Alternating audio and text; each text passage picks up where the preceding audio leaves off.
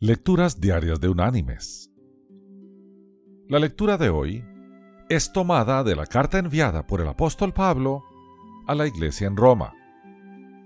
Allí en el capítulo 12 vamos a leer desde el versículo 17 hasta el versículo 21, donde el apóstol dice,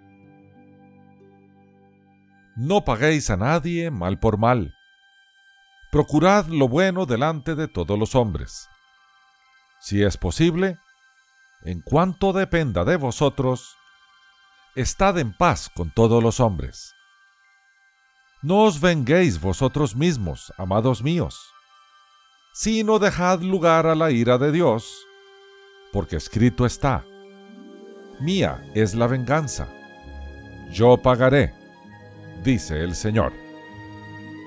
Así que, si tu enemigo tiene hambre, dale de comer. Si tiene sed, dale de beber. Pues haciendo esto, harás que le arda la cara de vergüenza. No seas vencido de lo malo, sino vence con el bien el mal. Y la reflexión de este día se llama La sed de venganza. En el año 1527, Pánfilo de Narváez desembarcó en la Florida, cerca de la bahía de Tampa. Allí el capitán español se hizo amigo de un cacique llamado Irrigigua, al cual posteriormente mutiló. Mandó a que la madre del cacique la despedazaran y se la comieran los perros, y luego le cortó la nariz al cacique.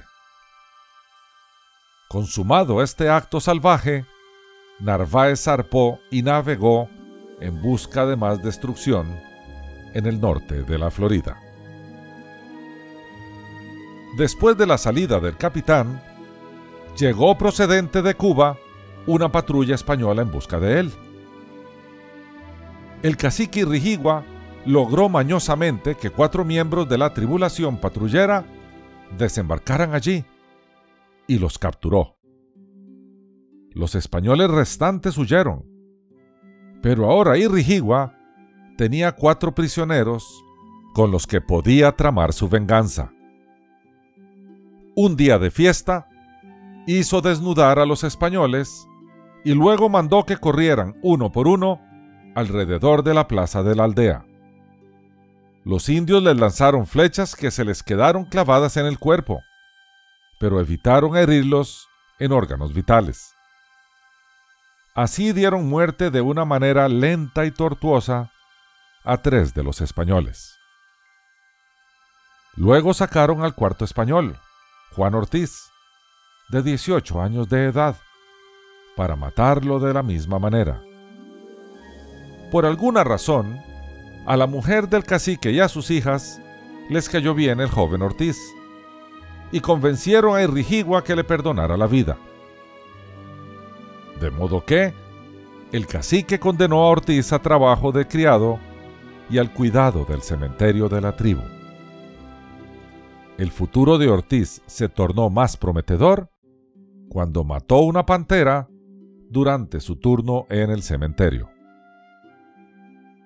Llegó el día en que el cacique decidió que iba a tener que matar al joven español pero la hija del cacique lo ayudó a escapar. Por eso cuando el conquistador Hernando de Soto se posesionó de la Florida en nombre de España en el año 1539, Ortiz pudo servirle de intérprete hasta su muerte.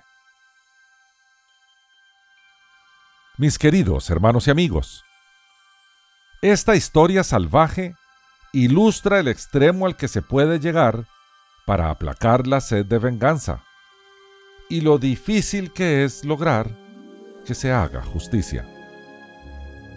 La triste realidad es que con la venganza no se consigue la paz. Antes bien, se pierde hasta la poca que queda. Por eso Dios advierte, mía es la venganza, yo pagaré. Aquel que nos creó como somos, sabe que la venganza no resuelve nada en nuestro interior. Lo único que restablece la paz interior es nuestra disposición a recibir el perdón que nos ofrece Dios, a perdonar a los demás con el poder que Él nos da para hacerlo y a dejar nuestra causa en sus manos, es decir, en manos del único que siempre hace justicia, porque es justo por naturaleza. Tarde o temprano, para nuestro gusto o no, Dios pagará. Que Dios te bendiga.